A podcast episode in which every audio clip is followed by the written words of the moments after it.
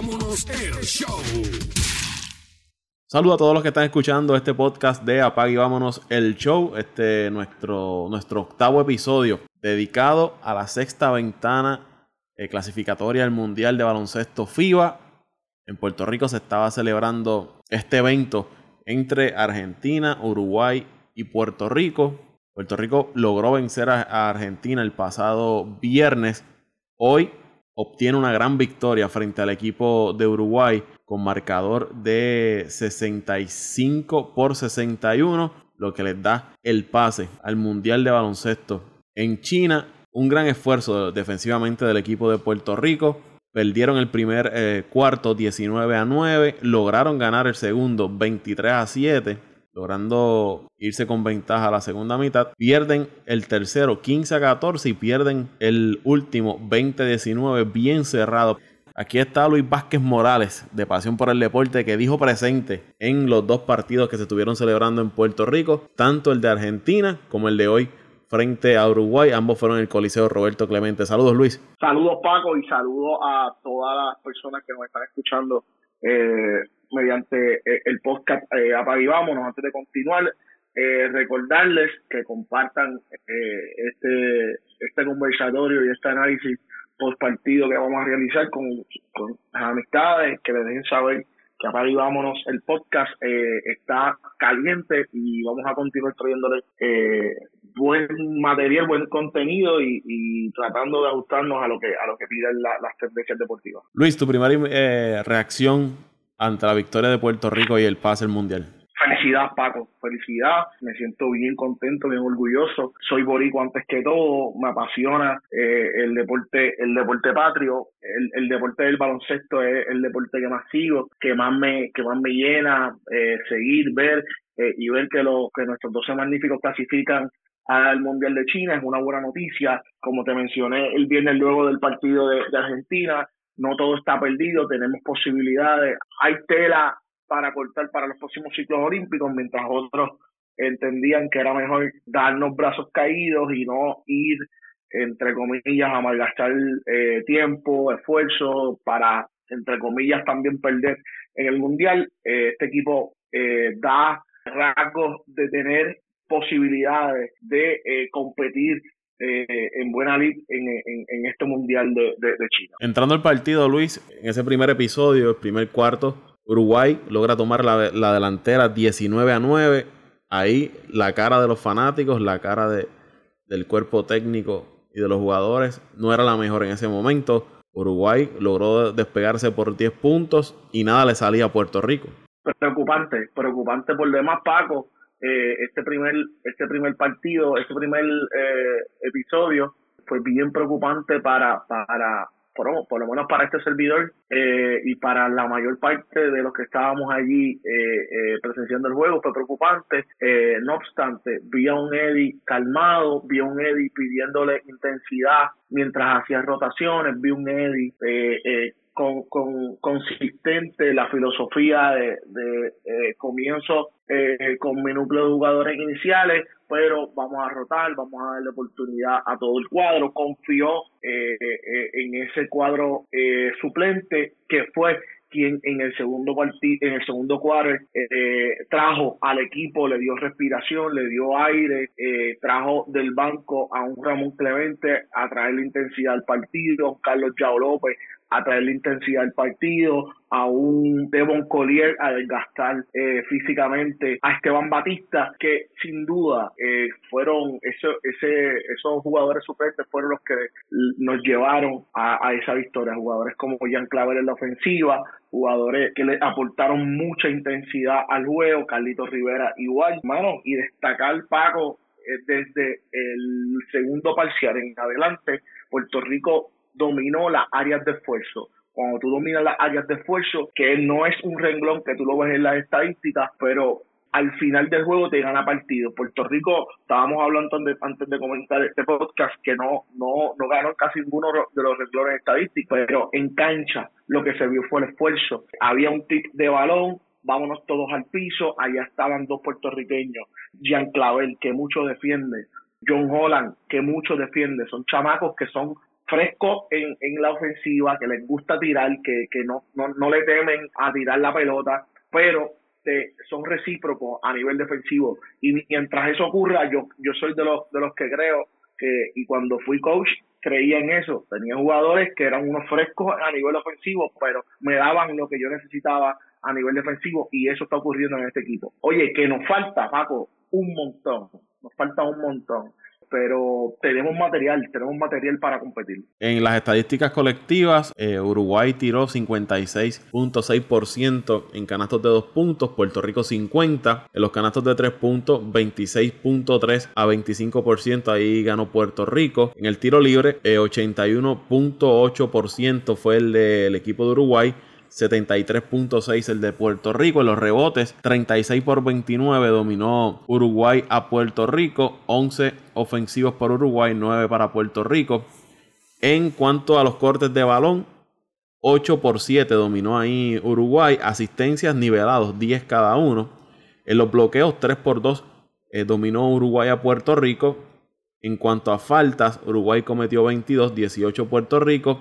Y aquí yo creo que es una de las claves del juego, Luis. 19 tenovers para el equipo de Uruguay, 11 para Puerto Rico. En cuanto a los puntos que logró convertir Puerto Rico por los tenovers de Uruguay, fueron 27 frente a 8 que convirtió de los tenovers de Puerto Rico que convirtió Uruguay. Eh, en las segundas oportunidades, Puerto Rico anotó 8 puntos, Uruguay 5 puntos en la pintura. Ahí dominó Uruguay 34 a 22 obviamente tenían a Esteban Batista, que con todo y lastimado, cansado que se veía, dominó como le dio gusto y gana en la pintura. Y la clave, Luis, 29 puntos del Banco de Puerto Rico frente a cero del equipo de Uruguay. Todo lo que me mencionaste fueron eh, estadísticas notables en el partido. Puerto Rico se vio eh, ciertamente diezmado en, en, muchas áreas, pero como bien te mencioné, eh, se nos notaba, se nos notaba las ganas de, de, buscar el triunfo y son esas áreas de esfuerzo. Quiero, quiero resaltar un momento clave en el partido que fue cuando dimos el jalón de 10 a 0. Entra un Carlos Yao López al, a juego. Carlos Yao López no vio, no vio acción el pasado viernes. Entra a juego, hace excelentes cortinas, le deja caer su cuerpo, estaba en Batista en su total, en su totalidad, dos rebotes ofensivos, una guira, un tapón, eh, son cosas y son factores y detalles que no van, bueno, los puntos y los rebotes sí van a las estadísticas, pero las áreas esas del esfuerzo, eh, eh, el hedge para, para defender, son cosas, son eso, esa, esas piezas que cuando todo, tú vas sumando al final del partido, tú te das cuenta que, sin esos detalles no hubiese, no, a lo más seguro, al final del juego hubiese sido otro, otro, otro cantar. Luis, en, el eh, caso de, de Yao, en eficiencia, fue el segundo mejor jugador de Puerto Rico detrás de Gary Brown. Gary Brown tuvo un 14 en eficiencia, Yao López tuvo 10, 4 puntos, 6 rebotes, 2 de ellos ofensivos y un tapón importantísimo en una parte del juego y estaba en todas las jugadas, en todas. Donde quiera que había oportunidad de un rebote, ahí estaba ya tocando el balón, molestando. Si no podía capturar el rebote, trataba de tapearlo hacia un lado de otro jugador de Puerto Rico. Estaba en todo, en todos lados. Eh, eh, y eso, eso, eso es bien importante, Paco. Tú puedes contar con tipos como ese. Yo al principio del juego yo decía, si Jorge Bryan logra establecer un juego rápido temprano el juego y logra una o dos faltas de, de, de Esteban Batista, eh, va a ser bien bueno. Y rotar rápido, traer rápido a Devon Collier. Yo estaba pensando en Devon Collier porque este tipo grande, rápido, eh, que te deja caer el peso. Si tú lo ves un tipo, eh, no es un tipo fornido, pero sí es un tipo que tiene masa muscular y ágil. Y yo eh, no, fíjate, tampoco pensaba que Esteban Batista fuera a estar en tan malas condiciones físicas. Eh, lo vi un poco gordito, eh, trotón, aún así, obviamente, la calidad de Esteban Batista, jugador MVP en la Liga Española, NBA, obviamente, el nivel se le nota, el nivel se le nota, un matador, Paco, un matador, y, y, y lo fácil que anotaba Paco es la cosa, lo fácil que anotó, como tres favivales, eh, Esteban Batista es una bestia, es una bestia. Creo, creo que ya estos son los últimos partidos con la selección eh, de Uruguay, eh, pero, pero eh, lo que estaba mencionando para no, para, para cerrar el tema, estos chamacos Javier Mojica, a pesar de, de, que no le fue tan bien a nivel ofensivo, el ímpetu y la, y, la, y la fuerza, estar trepado todo el tiempo en defensa, hay que darle mérito. Jean Clavel es un fresco, yo digo, es un fresco, de verdad que es un fresco. No le tiene miedo a tirar. no, oye, hubo una jugada, y estaba con mi compadre, que yo le digo, este chamaco no tiene miedo de tirar. Y, y enseguida tira, rebote ofensivo de Puerto Rico, se la dan nuevamente, está Ricky Sánchez en la esquina solo, el spot preferido de Ricky, él la coge nuevamente, la tira y ahí la mete. Oye, eh, eh, eh, hay que tener eh, cría, verdad, hay que tener eh, bien puestos los pantalones para hacer ese tipo de ejecutorias. Yo creo que en general, Luis, eh, lo que tú mencionas, el equipo de Puerto Rico ganó ese juego a pulmón, a lo macho, como se dice por ahí, porque ofensivamente no, no tenían mucho, claro. Uruguay es un, equipo que se caracteriza por ser un equipo bien defensivo, pero Puerto Rico supo jugar defensa todo el partido, nunca se quitaron, a pesar de haber caído abajo en ese primer episodio por 10 puntos. Siguieron ahí, siguieron, siguieron, lograron mantener esa intensidad defensiva por todo el juego. Claro, habían ocasiones, parte del mismo juego, el movimiento de balón de Uruguay, quizás el cansancio, eh, tendían a recostarse un poco, pero se mantuvieron ahí la mayor parte del juego defendiendo que solamente el cuadro regular de Uruguay te lograra anotar el balón, nadie del banco te pudo anotar el balón, y que tú como equipo, tu banco te produzca 29 puntos en un juego tan cerrado como este, donde apenas anota 65, el banco casi te produce 50% de los puntos del equipo. No, no, ciertamente el banco, eh, el banco del equipo de Puerto Rico eh, hizo un trabajo encomiable. Oye, eh, es que también eh, eh, el Banco de Puerto Rico tiene eso mismo, tiene puntos en las manos. Eh, Jan Clavel, Ramón Clemente, son tipos que vienen a hacer, a asumir su rol de suplentes, pero sabiendo que son necesarios en ofensiva, que es lo que entiendo que Eddie ha tratado de inculcar durante toda, toda esta trayectoria de él como dirigente de la selección. Oye, Paco, de, de camino al futuro, lo hablamos el sábado, el viernes, perdón, luego de la victoria ante Argentina. Puerto Rico tiene un futuro eh, bonito. Me parece que hay ya que, que reclutar a, a, los chamacos jóvenes, eh, por lo menos 10 puestos de, de, de, del, del, del Mundial deben ser con jugadores que estuvieron ya en estas ventanas.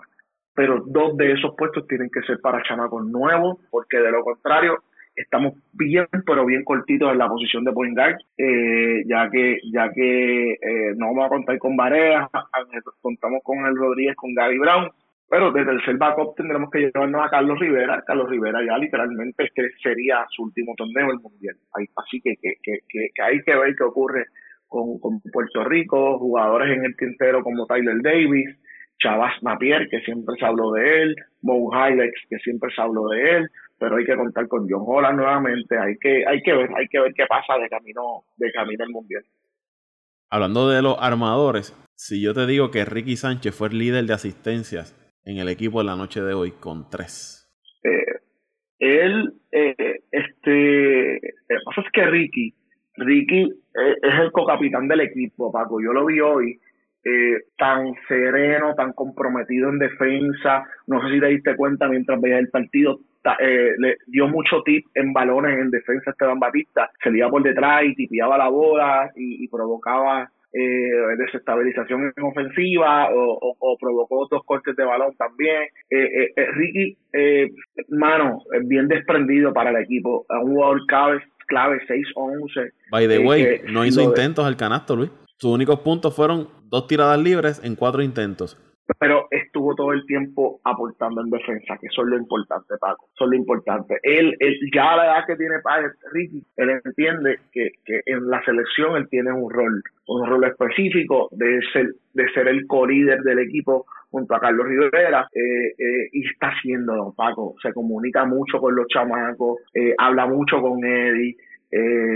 a mí me parece que no, no te voy a mentir, vi, si vi una de las asistencias eh, eh, y las recuerdo, eh, fantástico. Las otras dos no las, no, no, no las recuerdo específicamente, pero, pero no me, no me impresiona. No me impresiona porque, porque da, refuerza lo que llevo pensando de Ricky de, los pasados dos años. Luego de que él estuvo fuera de la selección, volvió eh, eh, y volvió con los pies en la tierra, entendiendo que no era de eterno prospecto, sino que ya era el jugador formado eh, en la selección, que tenía que asumir un rol específico y lo está haciendo a las maravillas. Me encanta lo que estoy viendo de él. En el caso de Uruguay, Gustavo Barrera anotó 14 puntos, Calfani 4 con 10 rebotes, eh, Fitipaldo anotó 12, Parodi 12 y Esteban Batista 19 con, con 9 rebotes. Fueron los únicos anotadores del equipo de, Uruguay en una rotación donde el dirigente utilizó, estamos hablando de 11 jugadores, 5 solamente. Rubén Magnano se, Rubén se caracteriza por eso, él usa siempre eh, rotaciones bien, bien, bien largas. Con Brasil practicaba mucho eso, eh, siempre usaba rotaciones bien largas eh, dándole prioridad obviamente a sus jugadores clave, mano, Esteban Batista, un, jugador clásico, y los demás son jugadores jóvenes, eh, juegan en, entre Sudamérica, Argentina, Uruguay y España. No creo que ya luego de la salida de Esteban Batista no creo que les quede algo así de calidad, así que veremos a ver cómo le va a Uruguay en los próximos torneos. Batista tiene 35 años y tiró 80% de campo, de 10-8. Sí, sí. Si llega a estar un poquito en mejor condición, Paco, le mete 30, 30 35 cómodo. En 26, 26 eh, minutos y medio solamente participó. Y lo vimos, como tú mencionas, Luis. El casi cuarto cuarto no, no, no jugó completo. Sí, él, él en un momento comenzó a tocarse como si fuera el área de la ingle lo vimos en un momento terminando ya la, primera mitad que no podía correr la cancha. Estaba bien, bien en maltrecho ahí Esteban Batista y yo creo que también fue parte de la rotación que utilizó Puerto Rico en esos primeros 20 minutos del juego donde estuvo cambiándole la, defensa, manteniendo eh, hombres frescos alrededor de él y él se fue gastando porque Uruguay no tiene un sustituto para, para Batista.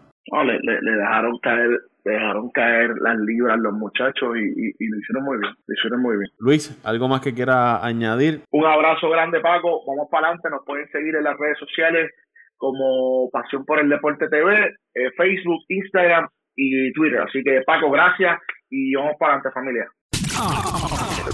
vámonos el show.